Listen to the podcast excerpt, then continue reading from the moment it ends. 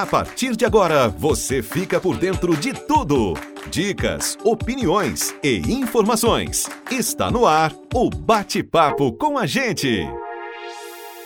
Alô, pessoal. Começa hoje um podcast que vai levar até você entretenimento e conhecimento de uma vez só, sempre com um tema específico por semana. Eu sou Alexandre Trápaga e, junto com os meus amigos, a jornalista Valéria Pinheiro, o publicitário Newton Teixeira e o web designer Gabriel Oliveira, vamos conversar, debater, trocar ideias, opinar e, principalmente, nos distrair com conteúdo de qualidade. Não é mesmo, pessoal? É isso aí, Alexandre. Eu sou Nilton Teixeira e estamos aqui para levar até vocês informação abordando temas variados. Eu sou o Gabriel e já adianto que a cada semana teremos uma novidade e um assunto diferente. Olá, pessoal. Eu sou Valéria Pinheiro e para começar, vamos falar de comunicação em tempo de pandemia. Essa semana teremos alguns convidados que vão contribuir muito com os nossos conhecimentos. Hoje, o tema é comunicação. E aí, estão preparados? Então venham bater papo com a gente. A comunicação tem sido fundamental para levar informação à população sobre o que realmente está acontecendo no nosso município, estado, país e no mundo de uma forma geral. E o principal assunto do momento é a pandemia do coronavírus, que chegou como um furacão nesse início de 2020. É importante sabermos quantos casos notificados, número de óbitos, de casos curados, de como está a busca pela cura, se já temos vacinas ou remédios. Nesse sentido, somente a comunicação é capaz desse tipo de esclarecimento. E aí, Valéria, como é que você está analisando o papel da comunicação nessa situação?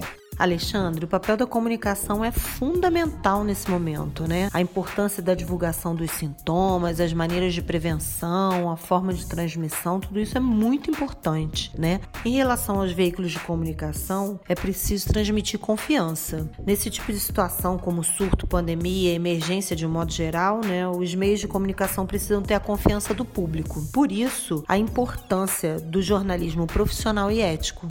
A transparência da informação também é muito importante. A informação precisa ser clara, de fácil compreensão. É preciso que o veículo tenha fontes seguras e que os jornalistas estejam sempre muito bem informados sobre o assunto. Eu estou vendo como um grande desafio a gestão da comunicação dentro de um cenário que sofre tanto com interesses econômicos e políticos, né? É preciso pensar o impacto da notícia dentro de um processo como esse, né? O que que uma notícia equivocada pode causar? Nós estamos passando um momento ainda mais complicado no Brasil, né? Quando a principal fonte de informação passa a não ser confiável. Isso abre espaço para dúvidas, tomadas de decisões equivocadas e, consequentemente, resultados catastróficos como a morte de centenas de pessoas. Né? A comunicação assumiu um papel importante nessa guerra contra esse vírus novo que nem a ciência tem muito conhecimento. E você, Newton, como você vê o papel da publicidade nessa questão? É, eu vejo que a publicidade já vem mudando ao longo do tempo, nesses últimos anos. Não os conceitos básicos da publicidade, da comunicação, mas a forma como ela se apresenta. É, outdoor, folders, flyers, não que não, não tenham mais importância, mas perderam muito a relevância com o advento das redes sociais. Acredito que Gabriel vai, vai falar um pouco sobre esse impacto também. E a publicidade teve que acompanhar isso. Hoje em dia você busca muito mais o nicho, muito mais a forma, o público-alvo mudou, a gente chama de persona, que não é só faixa etária, gênero, é, é muito mais do que isso. É o que, que a pessoa quer, o que, que a pessoa sente, porque as pessoas com as redes sociais têm mais voz.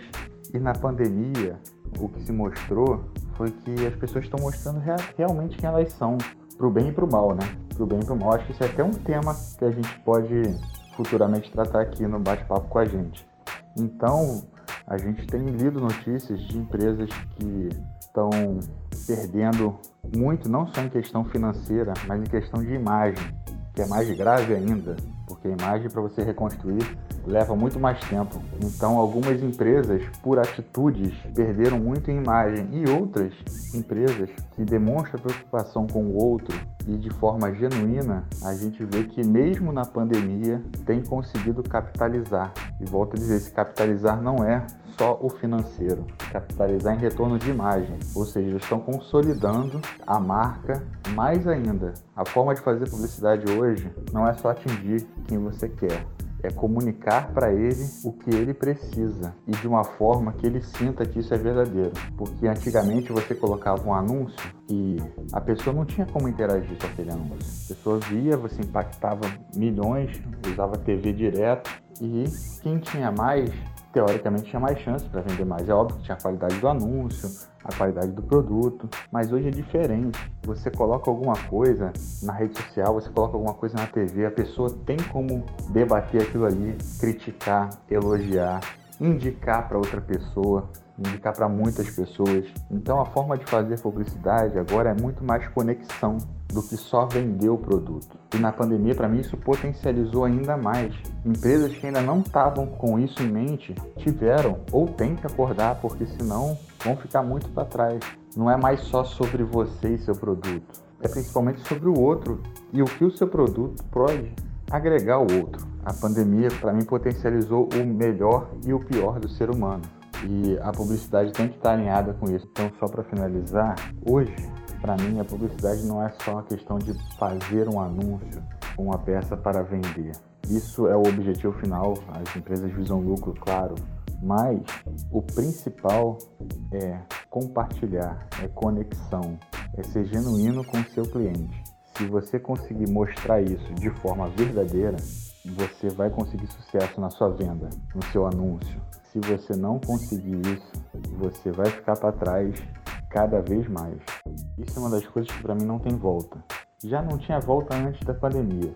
Com a pandemia isso acelerou, acelerou muito.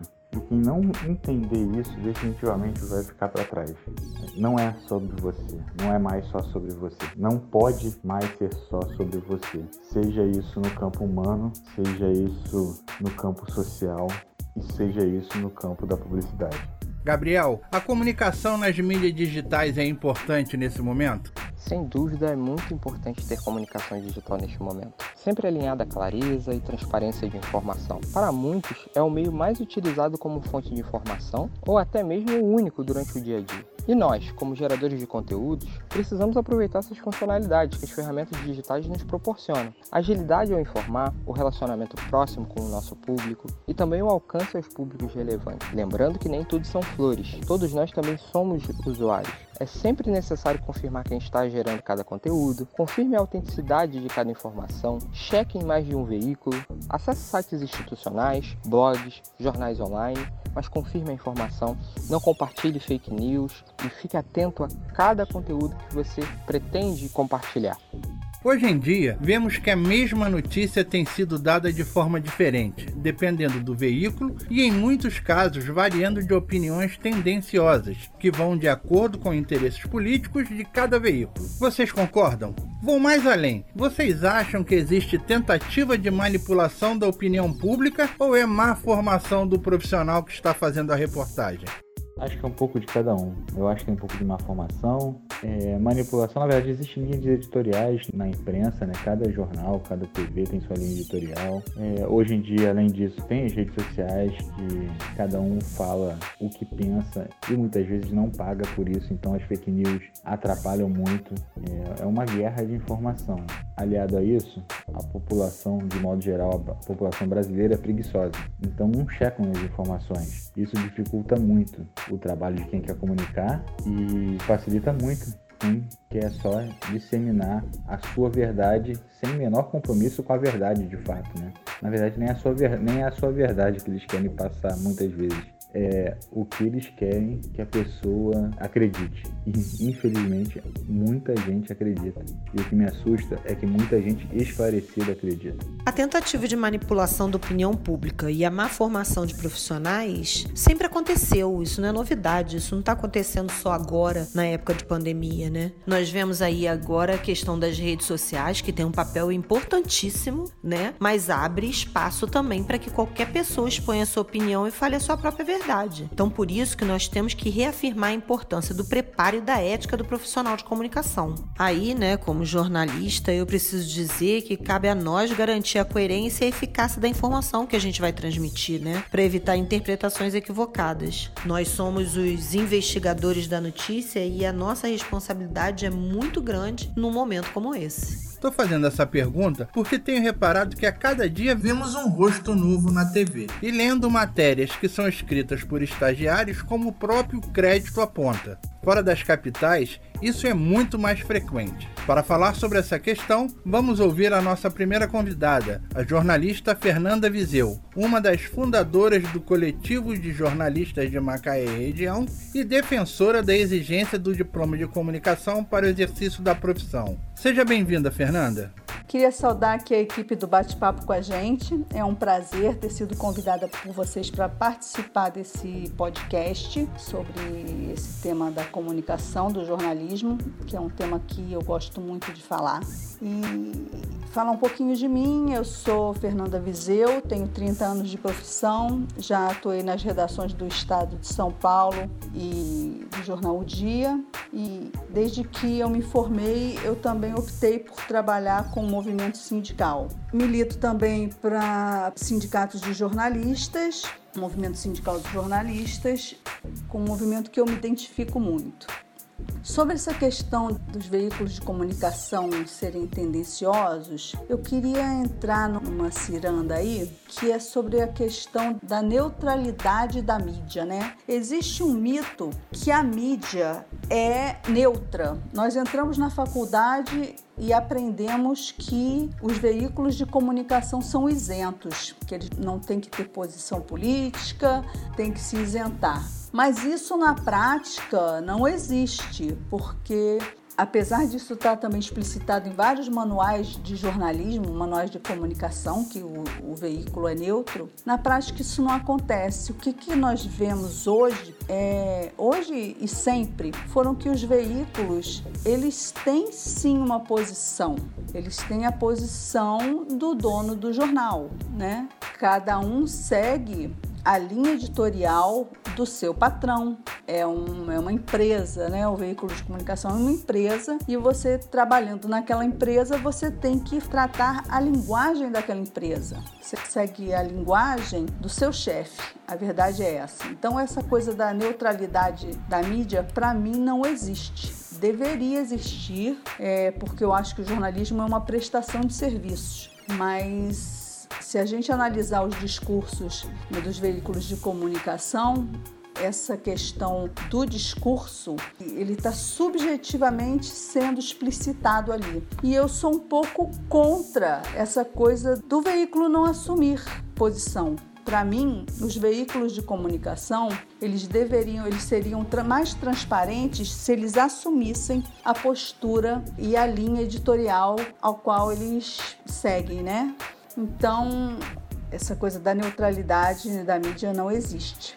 E há uma tendência, e cada veículo puxa sim a brasa para sua sardinha, né, para defender os interesses que eles têm. Aqui mesmo na nossa região, a maioria dos veículos, eles eh, você nota perceptível o apoio a ou a prefeitura ou contra a prefeitura ou apoio a um certo candidato a deputado, a vereador.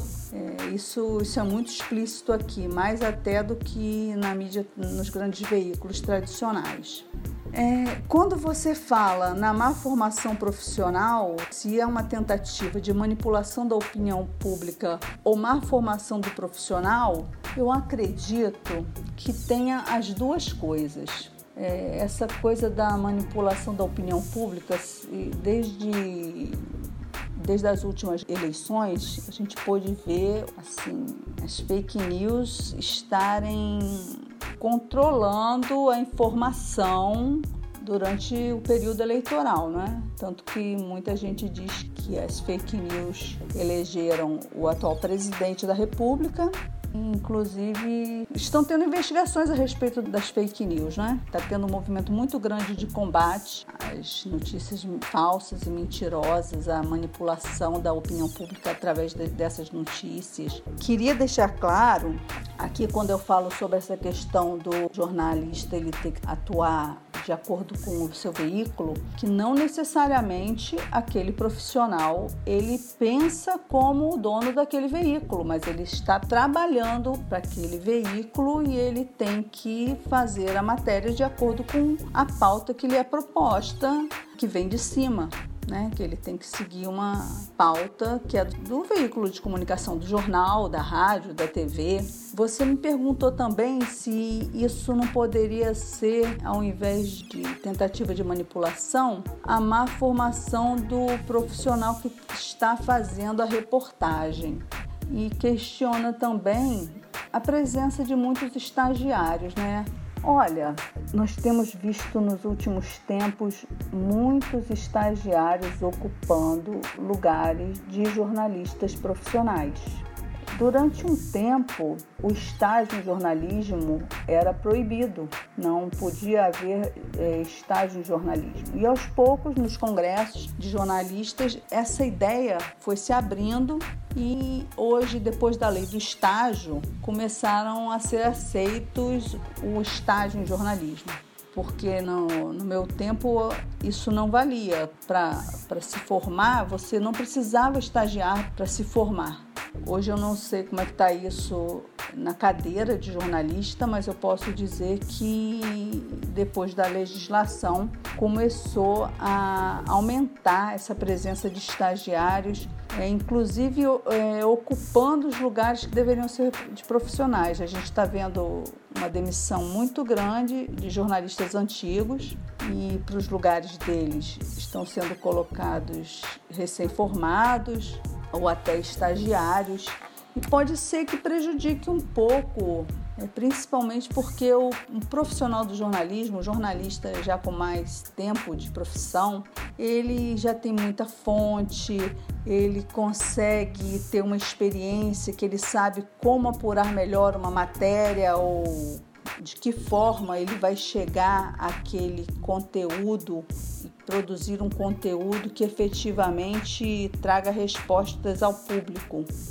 E o recém-formado, ele está aprendendo, né? O, o, erro nisso aí não é nem a presença dos estagiários. O que eu questiono mais é o fato dos donos de jornais e donos de emissoras, de rádios, substituírem um profissional pelo outro.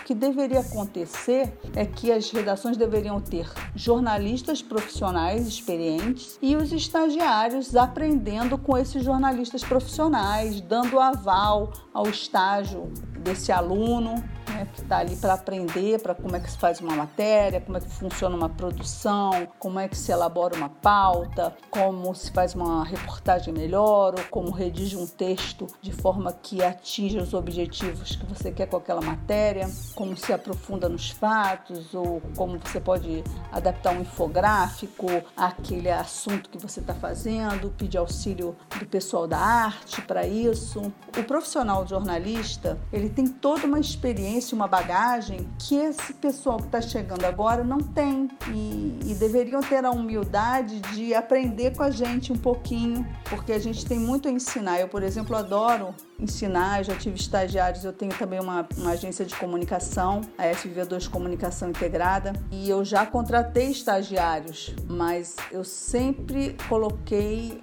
sempre eu fiscalizei a atuação desse estagiário e do recém-formado também, sempre trocamos muito e eu acho que a importância é essa, né?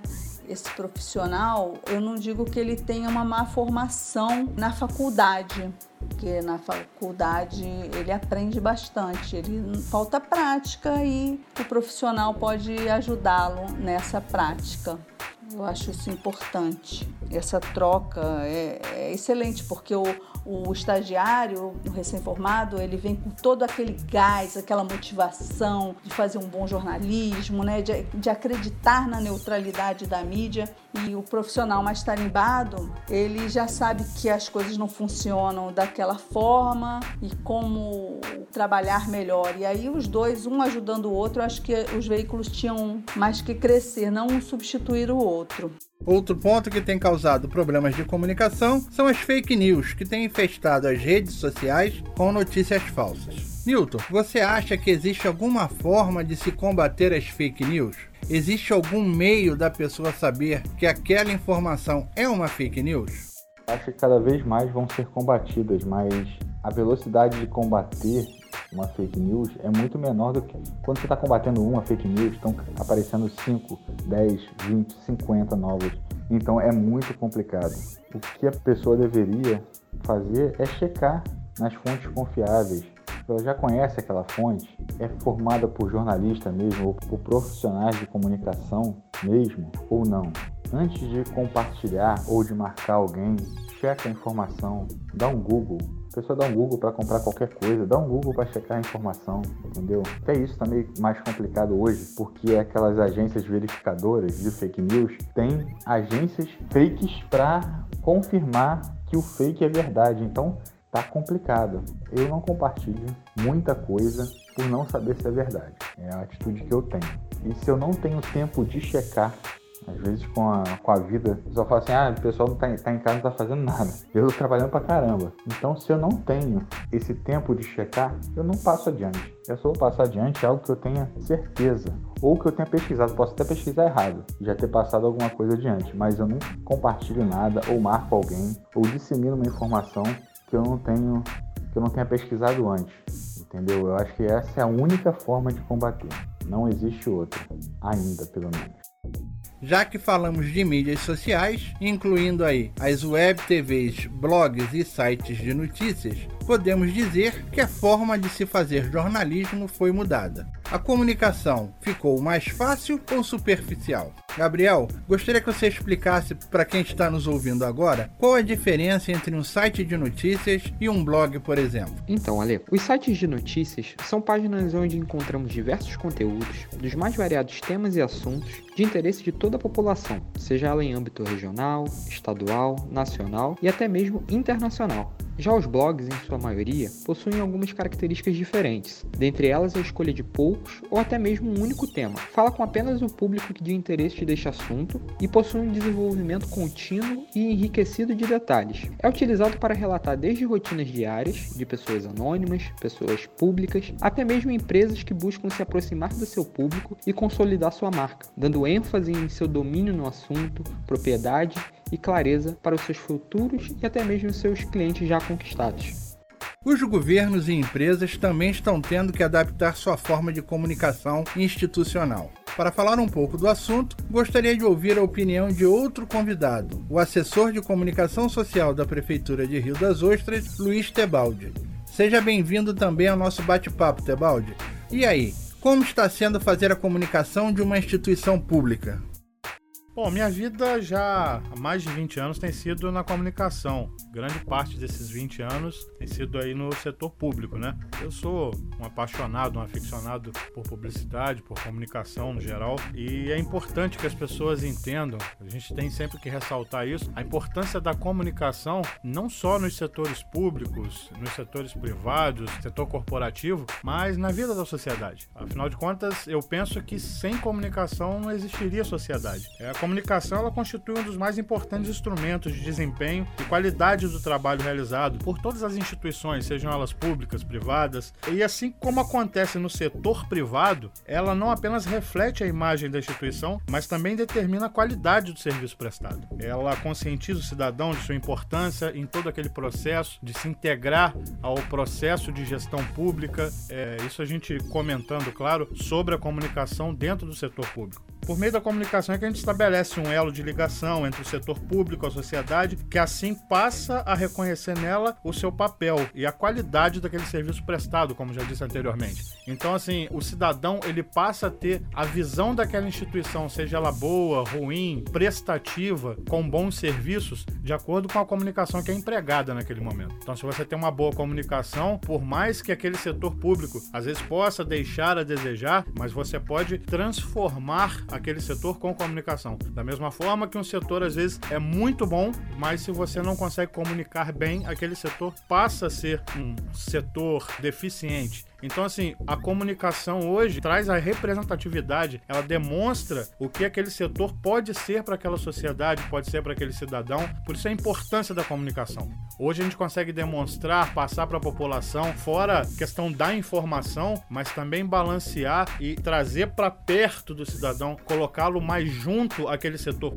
Então, daí a importância da comunicação você conseguir colocar aquela instituição como uma instituição de referência, uma boa referência para o cidadão. Então a, a comunicação é importante nesses pontos. Uma comunicação bem feita, ela pode credibilizar ou trazer para o descrédito uma instituição, seja ela pública, privada, qualquer setor. E nessa questão que se inicia a definição do que demonstra a importância de qual a missão da comunicação, o que ela tem em relação às instituições públicas. Isso porque a comunicação tende a se posicionar de forma determinante em todo tipo de organização, mas é na credibilidade daquela instituição, na credibilidade que a comunicação passa, é que se encontra o segredo. O grande segredo da comunicação de uma instituição pública é você credibilizar aquela instituição. Geralmente isso é feito através de seus veículos oficiais de comunicação. Como exemplo, um portal, um site de uma prefeitura, de uma câmara, onde ali são postas todos os dias informações, não só de utilidade pública, mas informações também de levar publicidade quantidade de ações daquela instituição para a população. E é isso que me encanta. Né? Todo dia ter um desafio diferente, ter que reinventar uma comunicação ou termos que nos reinventarmos, né? Porque a gente precisa se adaptar à cultura local. E em cada município que você trabalha, em cada gestão que você trabalha, em cada tempo que você trabalha, você precisa se reinventar para fazer comunicação de verdade. Mais uma vez, é, falando sobre comunicação institucional, instituição pública, é muito importante importante que a equipe de governo esteja integrada à comunicação, que as informações cheguem para a comunicação.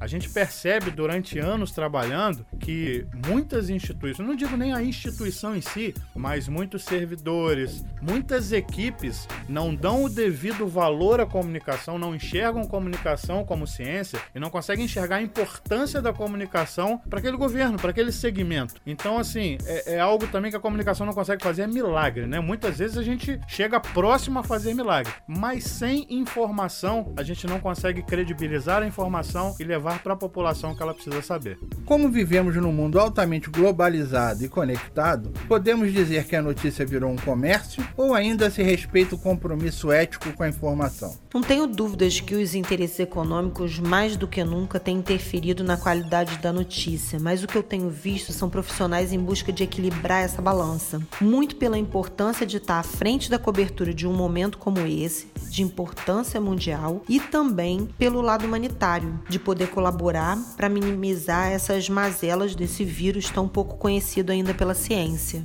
Infelizmente, a gente vê e com muita tristeza né, o uso da pandemia como palanque político, como objetivo de pessoa que quer aparecer, sem se importar com o próximo, sem se importar com a dor das pessoas. Isso, para mim, é o que vemos de pior aqui nesse momento aqui no Brasil mas eu ainda acredito né, nos profissionais de comunicação que escolhem a maneira ética de trabalhar, com compromisso com a verdade, com a informação de qualidade, e é isso que a gente está procurando fazer. A globalização e o comércio das notícias que o advento da internet trouxe é o que cresceu absurdamente, porque a velocidade de informação e a capacidade que hoje qualquer cidadão tem de ser um veículo de comunicação com um smartphone e um 4G na mão, ela proporciona isso. Só que isso também traz o lado ruim da história, que é o aumento das fake news, é o aumento das notícias falsas, das notícias mal apuradas e a velocidade realmente é muito grande. E estudos apontam, né? O MIT fez um estudo em 2018, repetiu esse estudo em 2019, que as notícias falsas também elas se espalham 70 vezes mais rápido do que as notícias comuns. As notícias normais, as notícias sérias, apuradas, verídicas. Você hoje com o smartphone na mão, você na rua você está recebendo notícias, seja ela verídica, seja ela falsa, seja de veículos grandes, veículos pequenos, é um vídeo de um amigo, é um vídeo de um parente. Então as pessoas hoje também precisam tomar cuidado porque elas estão compartilhando muito. E isso de certa forma traz esse crescimento do comércio de notícias.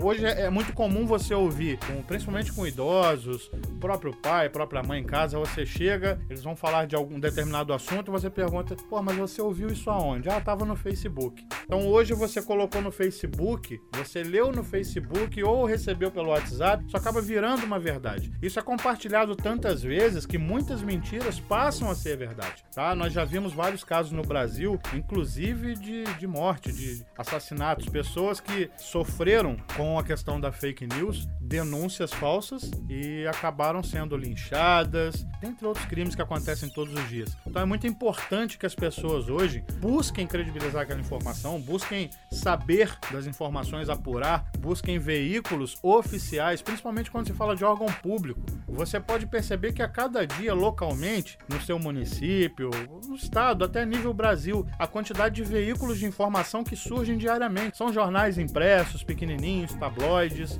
são portais de notícias escritas na internet, de vídeos, e é muito fácil você conseguir detectar o segmento, o dono daquele portal, o objetivo daquele portal. Eu vou fazer hoje um, uma observação que eu queria deixar de reflexão para vocês, e é simples. Você pega aquele veículo de comunicação que você mais gosta, aquele que de repente leve ou que você ache que leve para você boas informações diariamente, que você está acostumado, você abre seu smartphone, seu Facebook, seu YouTube ou seu WhatsApp e tem aquela noticiazinha daquele portal. Você pode perceber que em ano eleitoral ele, no mínimo, vai multiplicar em 100% a escala dele de post. O que, que eu quero dizer com isso? Em anos eleitorais, o comércio das notícias, principalmente dentro do setor público, ele cresce muito, seja para bater em governos, seja para aliviar governos, depende de quem compra e de quem vende aquela informação. E é o mercado do quem dá mais. Por isso que é importante você fazer uma análise muito profunda daquele veículo que você gosta ou que você pensa ser um veículo correto dentro do seu município e você verificar é, a raiz, a curvatura dele, para qual lado ele vai. Poxa, esse ano ele é governo, ano que vem ele não é mais. Então isso também é importante. A gente não está dizendo aqui que seja certo, que seja errado você vender notícia, vender informação, mesmo porque a gente está falando de publicidade, a gente está falando de comunicação. O que a gente não quer é que comunicação seja confundida com arma para fazer política de forma errada, né? Tudo isso, o compromisso ético acaba ficando para trás, porque muitos veículos de comunicação, como esses portais de notícia que são criados diariamente, né, sem legalidade, muitas vezes sem ética alguma, são comprados e surgem principalmente nos anos eleitorais, como eu já disse. Então é bom você refletir um pouquinho sobre isso e analisar profundamente esses veículos. E assim eu finalizo deixando a minha resposta para vocês com relação à pergunta do comércio de notícias, mas deixando essa reflexão. Você acha que o seu veículo de comunicação preferido, ele faz um comércio de notícias ou ele está mais interessado em realmente te deixar bem informado? Pense nisso, reflita sobre isso, debata. É muito importante você debater. A gente não quer calar ninguém, a gente não está dizendo que você tem que ler algo, guardar para si, não espalhar, não compartilhar, mas é muito importante que você procure saber da verdade do que você leu. E procure debater com um amigo, com um vizinho, um colega de trabalho. O debate é sadio. Agora, ouça sempre os dois lados da moeda. Dessa forma, você vai estar sendo muito mais justo, atuante e você vai estar contribuindo muito para que aquela informação, sendo verdadeira, sendo credibilizada, chegue a mais pessoas. Olha, sobre essa questão de que a notícia virou um comércio, eu não sei se a notícia virou um comércio, não sei se essa seria a frase correta. O que eu vejo hoje nos veículos de comunicação é uma mistura muito grande entre os interesses dos publicitários influenciando na pauta de um jornal, nas editorias. Quando eu me formei, isso era inaceitável.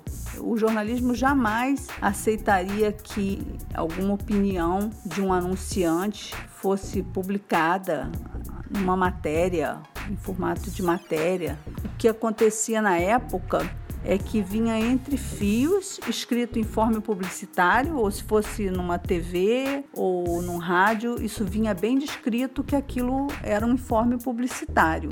Com a redução também das redações, esse enxugamento né, do profissional, é, acaba que muitos jornais, por não ter jornalistas para ir para a rua apurar, eles aproveitam os materiais que vêm das assessorias de imprensa.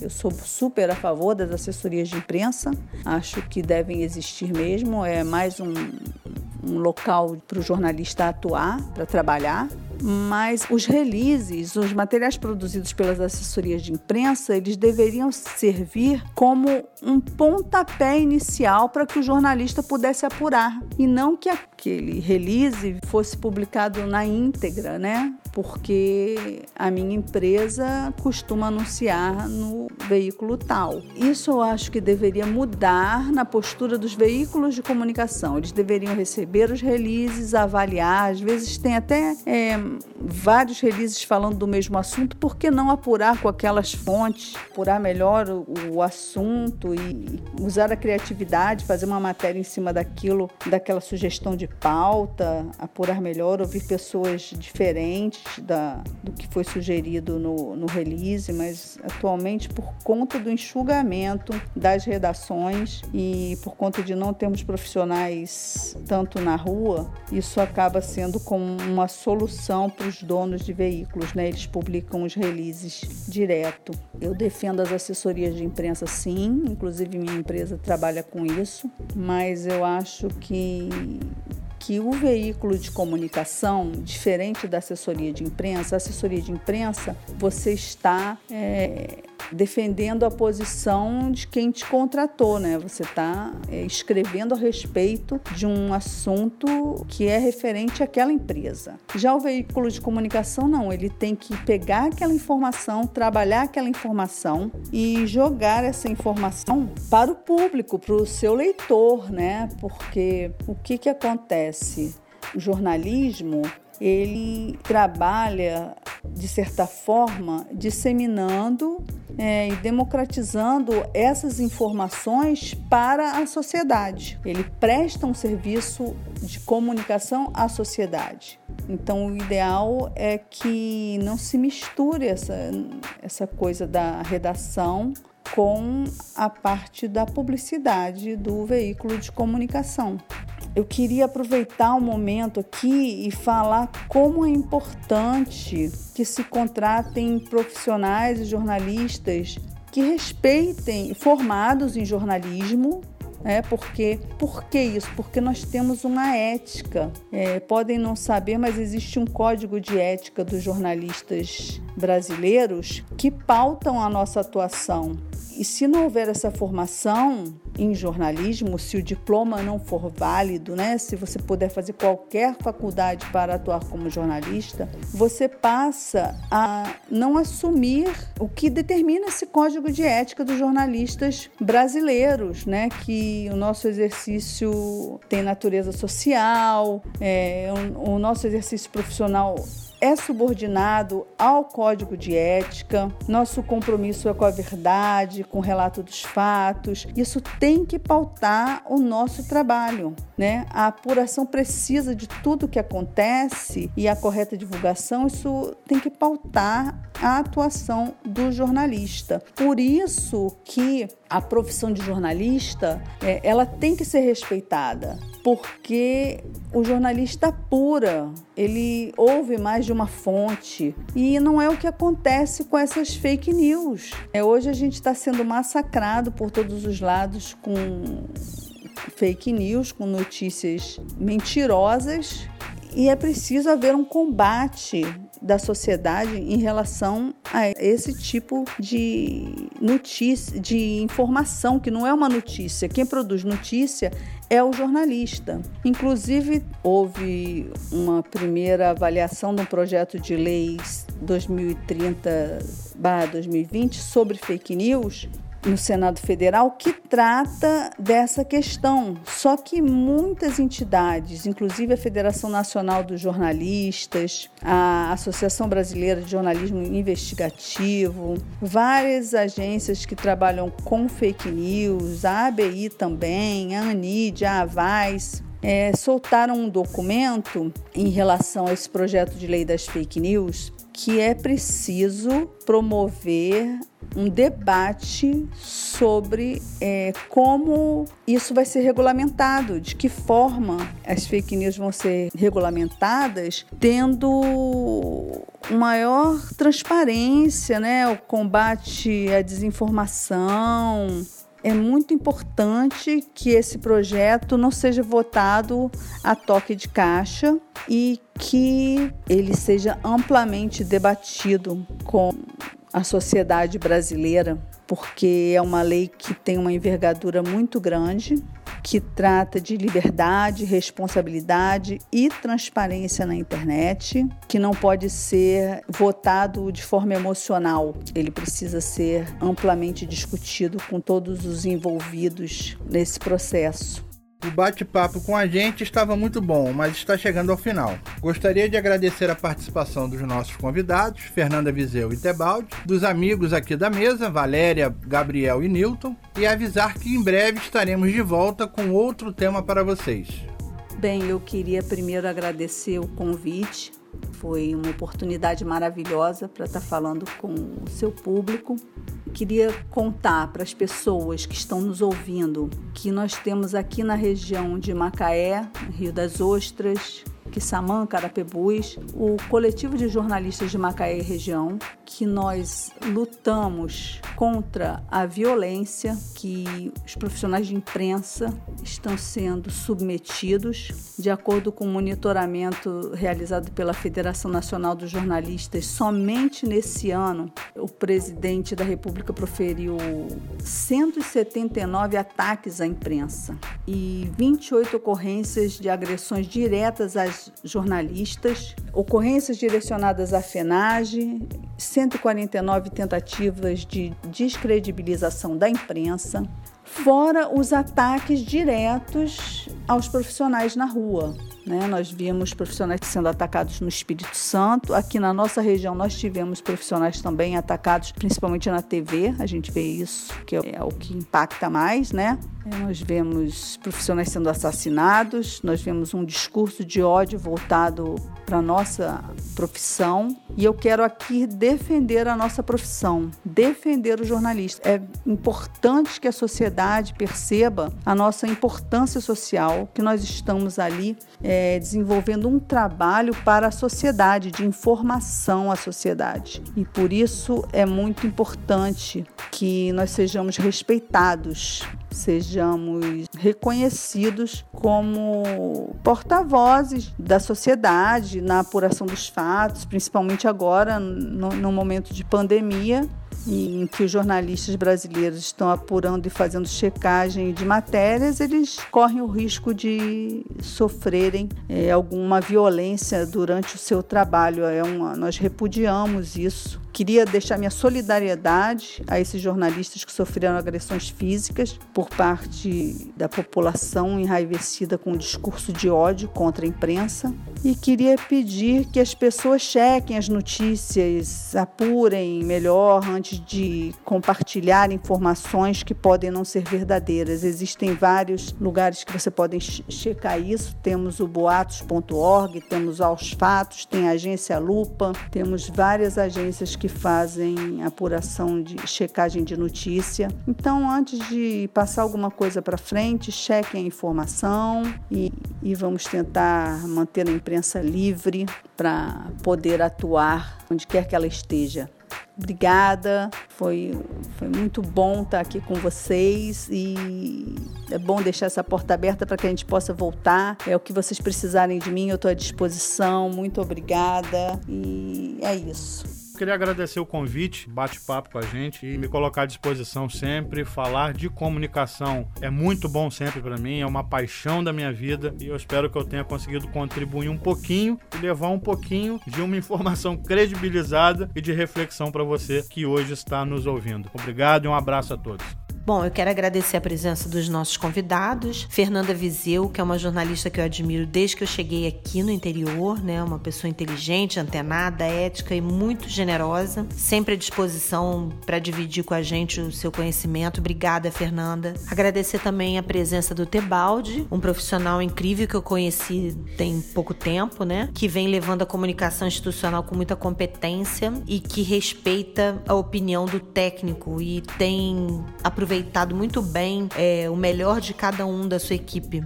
Obrigada, Tebaldi. Aos nossos companheiros de jornada também, muito obrigada, Newton e Gabriel. E a você, Alexandre, por mais uma vez confiar em mim para dividir seus projetos. Espero que tenha contribuído com o tema e até o próximo bate-papo com a gente. É isso aí, eu estarei sempre à disposição. Na pandemia ou sem pandemia, não tem nada melhor do que bater papo com a gente. É isso aí, galerinha. Estamos chegando ao final do nosso primeiro podcast. Fiquem atentos que logo logo teremos outros episódios aqui no Spotify, no Google Podcasts e diversas outras plataformas. Muito obrigado e tchau, tchau. E aí, o que vocês acharam do nosso podcast? Participe você também do bate-papo com a gente. Mande sua dica, opinião, sugestão de tema, reclamação ou só dá um alô pra gente pelo e-mail batepapo com a gente 2020 gmail.com. Valeu, pessoal. Até o nosso próximo encontro.